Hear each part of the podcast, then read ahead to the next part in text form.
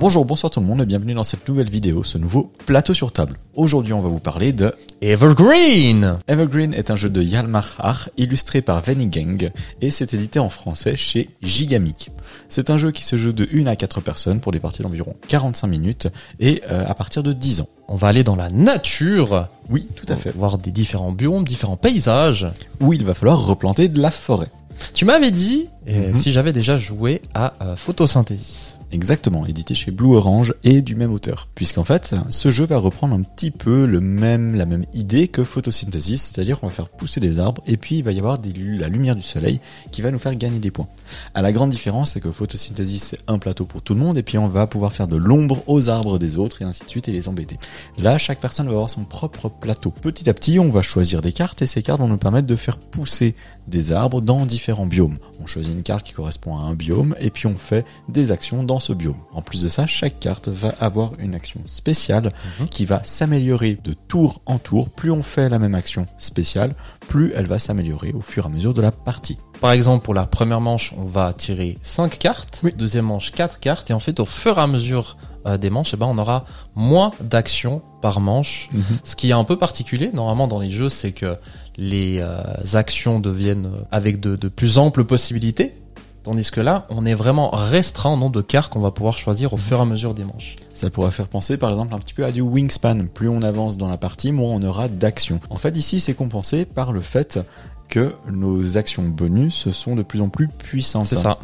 Et pareil que dans Wingspan, dans Wingspan, plus on avance dans le jeu, plus euh, on aura un, un, engine building, un moteur de jeu qui sera puissant, donc on pourra faire des combinaisons. Et là, ça va être un petit peu pareil, mais en beaucoup plus simple. Euh, le but du jeu est de gagner le plus de points de victoire possible. Celui ou celle qui a le plus gagne la partie. Pour gagner des points de victoire, du coup, c'est assez simple. Il va falloir planter des arbres et les faire croître petit à petit. Mhm. Quand on plante un arbre, il s'agit d'une pousse, la pousse ne nous rapportera pas de points. Mais quand une pousse devient un arbuste ou un arbuste devient un arbre, ces plantes nous rapportent des points.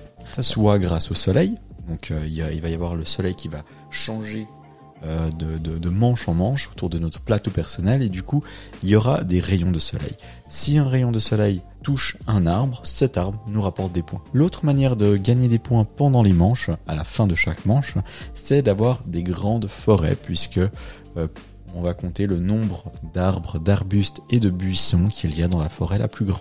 La grosse subtilité au niveau du comptage des points, c'est en fin de partie, puisqu'en fin de partie, on va également compter pour chaque biome quelle est la valeur de fertilité. Et on va multiplier cette valeur de fertilité par le nombre d'arbres qu'il y a dans ce même biome chez chaque personne. Donc si j'ai trois arbres dans le biome de plaine, à ce moment-là, je vais compter 3 arbres et je vais compter le nombre de fertilité. Imaginons qu'il y en a 6, je vais faire donc 6 fois 3, je vais donc gagner 18 points de victoire supplémentaires. Ces cartes de fertilité euh, vont être sélectionnées parmi les cartes qui, n'ont pas été choisies par les joueurs et joueuses. À un tour de jeu, on aura différentes cartes à disposition. À chacun de nos tours, on choisit une carte où on va faire l'effet. La carte qui ne sera pas sélectionnée ira dans euh, cette zone de fertilité. Exactement. Donc c'est à nous de choisir précieusement les cartes que dont on a besoin pour faire les actions correspondantes, mais également quelles sont les cartes que l'on laisse pour augmenter la fertilité et potentiellement nos points de victoire, tout en faisant attention à ce que ça ne rapporte pas non plus trop de points de victoire aux autres. Tout à fait. C'est donc un jeu euh, où il n'y a pas beaucoup d'interaction, mais par contre cette petite touche d'interaction de choix de cartes, eh ben, va radicalement changer la partie et peut vraiment grandement influencer les points de victoire. On a vu en fin de partie euh, sur celle qu'on a faite que euh, on peut grandement gagner des points de victoire en fin de partie également. Mon cher Loïc, on va euh, du coup euh, pour le premier sujet parler des règles. Oui. Qu'en as-tu pensé? Rien à dire de particulier, c'est bien écrit, c'est bien expliqué, c'est bien illustré, et puis à expliquer ensuite aux gens, c'est très facile, et j'ai l'impression que t'as pas eu de soucis à comprendre le jeu. Absolument pas. Même que le jeu se voyait très clair en fait à l'avance. Au fur et à mesure que tu me l'expliquais, j'étais en mode mais logique en fait. Euh, c'est, tout est d'une logique pure. Il n'y a, y a, pas forcément des, des, questions qui viennent par après, ouais, mais comment ça marche, etc. Des petits détails euh, pour croître, etc. Mhm.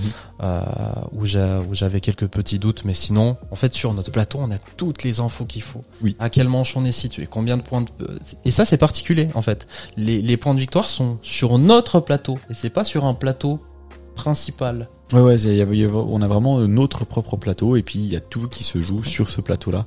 Et c'est vrai que c'est très agréable, c'est très clair, on n'a vraiment pas besoin de se référer à quoi que ce soit d'autre que notre plateau personnel. Et c'est ce qui fait aussi que quand on lit les règles, quand on explique les règles, eh ben c'est très clair parce qu'on peut tout montrer sur le plateau sans avoir besoin de manipuler plein d'autres matériels en disant bah tiens ça ça se passe ça se passe là, ça ça se passe là et voilà. C'est très clair. Au niveau de la thématique, on va rester sur un jeu qui a une thématique assez faible, mhm. euh, puisqu'on est proche presque d'un jeu abstrait, bien que le, la, la, définition d'un jeu abstrait soit un jeu dans lequel on a toutes les informations à tout moment. Ici, il va y avoir quand même une un aléatoire qui va se créer au fur et à mesure du tirage de cartes. Donc on est proche d'un jeu abstrait au niveau de la thématique qui est quand même très très faible, et au niveau du visuel, puisque le visuel est très épuré. Je trouve que quand même la, la thématique est, est bien choisie parce qu'elle reste cohérente. Exactement. On a des cartes euh, qui nous donnent comme action bonus de mettre de l'eau, euh, faire un petit lac. Euh. Et du coup, ça va pouvoir faire croître nos buissons, nos, arbres, afin qu'ils puissent grandir. Et du coup, ben ça, c'est c'est tout à fait logique. Non, alors clairement, la thématique, elle est pas forte, mais elle est bien trouvée, elle est zen, elle est apaisante, tout comme sont les mécaniques de jeu en fait. Puis après, bon, bah, les biomes qui sont vraiment, euh, vrai, je sais pas si t'as déjà vu, mais sur Minecraft, t'as des fois des biomes, t'as, de la neige ici, puis là, t'as le désert, tu vois, juste à côté. C'est un peu ça. C'est un peu chelou de ce côté-là, mais disons que, comme tu disais tout à l'heure, ça reste d'un côté abstrait, mhm. que c'est pas forcément dérangeant pendant la partie. Non, non, vraiment pas. Au niveau du matériel de jeu, franchement, rien à dire. Masterclass le matos. Hyper beau. Hein. C'est vraiment très très beau. Les plateaux personnels sont en double couche. On va insérer les, les pièces à l'intérieur de la double couche pour qu'elles ne bougent pas. Alors parfois elles bougent quand même un peu parce qu'on les on les shoot, ça peut arriver. Les arbres sont très très beaux. Tout est en bois ou en carton. Les cartes sont de très bonne qualité, mhm. magnifiquement illustrées. Ouais, l'illustration, rien que du plateau qui est très sobre, autour et tu vois vraiment mm. ta, ta sorte de planète en fait qui est tellement bien représentée, mm. tout est clair sur ton plateau. Heureusement, heureusement qu'ils ont fait de, de, la double épaisseur. Oui, oui, oui. Parce que c'est arrivé en tout d'un coup shooter un arbre sans le vouloir. Mais euh, là, c'était vraiment nécessaire d'avoir du, du double épaisseur. Oui, petit point peut-être négatif, c'est que certaines pièces sont un chouïa trop petites. Euh, donc en termes de manipulation, c'est pas toujours aisé, notamment sur l'eau, parce que ben, quand on a un plateau double épaisseur et puis que l'eau est très peu épaisse, et ben pour la placer, c'est pas toujours évident. Donc c'est pas forcément le jeu le plus maniable, mais on va lui pardonner assez facilement ce léger défaut parce que tout le reste est vraiment hyper qualitatif. On peut rentrer du coup un peu plus dans le cœur du jeu, sa mécanique, que c'est plein de petits détails faciles à prendre en main, faciles à jouer, mais assez futés. C'est des choix à faire à chaque tour, des dilemmes assez conséquents. On, va vraiment choisir notre action, mais cette action ne sera pas disponible aux autres potentiellement.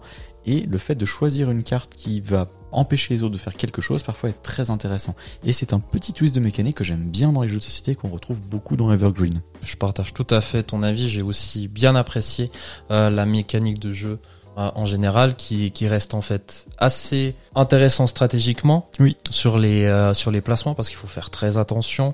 Quand on va faire déplacer le soleil etc ben ça va peut-être cacher les, les, petits arbres qui sont derrière les, les, les, grands arbres. Et du coup ça vous empêchera de, de gagner des points. Donc c'est c'est vraiment genre un, un puzzle de fou euh, que tu as devant toi, que tu vas devoir élaborer au fur et à mesure. Et le petit twist que j'aime beaucoup aussi, c'est le fait que la dernière carte qui n'est pas choisie par les gens soit une carte qui aille dans la fertilité, donc soit un, multiplicateur de points de victoire pour la fin de partie. Et mine de rien, ben, vu que ça impacte absolument tout le monde, on va précieusement choisir quelle carte va aller dans la zone de fertilité. Et puis du coup, ben, si on choisit telle ou telle carte, eh ben, il va rester ces autres cartes qui potentiellement peuvent être dans, la zone de fertilité. C'est la hmm. dernière personne qui a vraiment le dernier choix. Il faut savoir aussi qu'il y a des cartes qui vont annuler des cartes dans la zone de fertilité. Et ça aussi, ça peut faire très mal. Alors dans notre partie, c'est c'est pas arrivé que ça bloque quelqu'un, mais euh, je, je pense qu'avec euh, d'autres parties euh, par après, euh, ça peut vraiment prendre de l'ampleur et surtout à, à, plusieurs personnes autour de la table. Oui, oui, oui, exactement. Du coup, ben, pour ma part, j'ai fait deux parties, une partie à trois, une partie à deux. C'est vrai qu'à deux, j'ai eu la sensation d'avoir plus de contrôle sur ce qui se passait. À trois, j'ai eu la sensation d'avoir un petit peu moins de contrôle sur le choix des cartes, mais du coup, c'était encore plus cornélien à choisir mhm. et c'était encore plus tendu. Et j'aimerais bien le tester à quatre pour voir ce que ça donne. Surtout que ça n'augmente pas forcément le temps de jeu puisque la majorité des phases de jeu se font en simultané. C'est que le choix choix de carte qui se fait euh, tour à tour et c'est un choix assez rapide à faire. Vraiment, il y a, y, a, y a tout qui est fait dans ce jeu pour que mécaniquement ce soit fluide, ce soit agréable, facile à prendre en main et quand même super intéressant stratégiquement. Et même, je trouve que le jeu, il reste aussi assez gentil parce que parmi les actions que tu vas pouvoir faire quand tu prends une carte de biome, t'as une action où tu peux juste, tu défausses ta carte, enfin tu la mets de côté, tu vas pouvoir choisir n'importe quel biome. Parce que normalement, quand on sélectionne cette carte, on va mettre des, des pouces sur ce biome, on va faire croître sur ce biome, mais il y a une action, tu dis, bah, je préfère prendre cette carte pour empêcher tel joueur à prendre celui-ci parce que euh, c'est un, un, peu complexe. Mais par contre, je vais faire cette action-là qui me permettra de faire un peu ce que je veux. Bien sûr, à une puissance vraiment amoindrie. Oui, oui, oui. Mais tu vas pouvoir le faire. C'est ça. Ça reste flexible. Mais ça peut quand même être punitif de d'avoir un arbre à faire pousser, croître Bien de sûr. moins, deux pouces de moins à poser. Mine de rien, eh ben, tu développes moins ton jeu, donc c'est vraiment quelque chose à choisir très précautionneusement. Autre chose que j'ai trouvé intéressant, c'est la façon dont est choisi le premier joueur. On a le, le petit jeton qui, euh, qui correspond.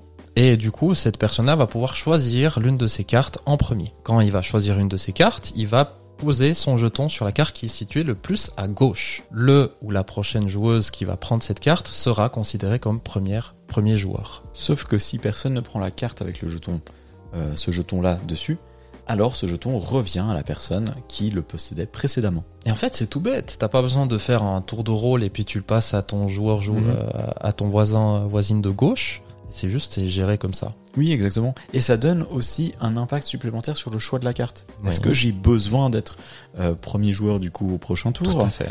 Euh, Ou est-ce que je me dis bon bah c'est pas grave, j'ai pas besoin de choisir en premier parce que je préfère que ce soit quelqu'un d'autre qui fasse le premier choix et du coup ben je m'adapte parce que je peux m'adapter. C'est Bah, typiquement, ça, à 3-4, c'est encore, ça prend encore plus de valeur. Ouais. Exactement. C'est la sensation que j'ai eue à 3. Euh, Il y a David qui était euh, souvent dernier dans le tour de table Mhm. et il a morflé au niveau des choix parce qu'on lui laissait vraiment pas grand chose. Et, euh, et, du, et du coup, ben, être la première personne à jouer pendant un tour, surtout si on est plus que deux, eh ben, ça a une grosse influence. Au niveau de la durée de vie du jeu, c'est pas un jeu qui aura forcément une, une- un renouvellement très très bon, mais c'est un jeu, je pense que on aura plaisir à refaire, pas forcément tous les jours, pas forcément les parties les unes après les autres. Mhm. C'est suffisamment zen, c'est suffisamment fluide, c'est suffisamment stratégique pour qu'on ait envie de refaire, refaire et re-refaire des parties une fois de temps en temps, en petits groupes, en grands groupes. C'est un jeu qui est que l'on sort très facilement.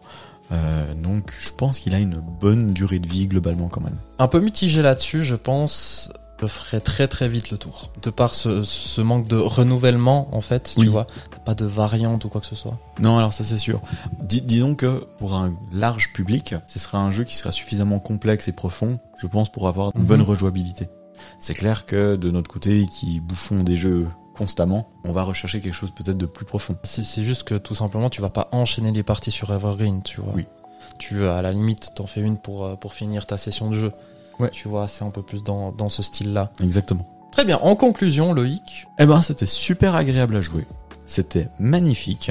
J'ai très envie de refaire des parties une fois de temps en temps. Euh, j'ai envie de le tester à 4 pour voir à quel point il peut être un petit peu plus piquant. Donc, euh, je, personnellement, je vous le recommande chaudement, surtout si vous pensez que ça peut être votre style de jeu. Si, si vous avez l'habitude des gros jeux vraiment velus et costauds, euh, peut-être ça sera un peu léger. Mais si vous aimez les jeux familiaux, faciles à prendre en main, quand même assez stratégiques, eh ben, c'est vraiment fait pour vous. pour ma part, quand t'as expliqué les règles, en début de partie, j'étais en mode, allez, vas-y, on se lance. Let's go, quoi. Ouais, j'étais vraiment à fond euh, dans le jeu et tout, mais je vais y aller avec précaution. C'est que euh, je veux bien refaire des parties et tout, mais vraiment euh, assez espacé, tu Mhm. vois. Pas faire des, des parties, euh, genre, tu, tu fais deux, trois parties en une soirée, pas du tout. Non, non, non. Ça, je suis euh, d'accord. ça, c'est clair. Même si en soi, ça se joue vite, hein. on a, on a Oui. fait euh, 45 minutes, ce qui est, ce qui est inscrit sur la boîte. Ouais, pour une première partie en plus. Mais je ressors très très positivement. Euh, c'est pas un jeu de base qui m'a vendu du rêve, mais euh, après dans le gameplay, etc., euh, j'ai pris beaucoup de plaisir. Oui. Et euh, j'ai clairement envie de refaire des parties. Du coup, bah, on espère que ça vous aura plu, que ça vous aura envie de le tester. N'hésitez surtout pas à le tester vraiment si vous avez l'occasion, parce que je pense qu'il il vaut la peine.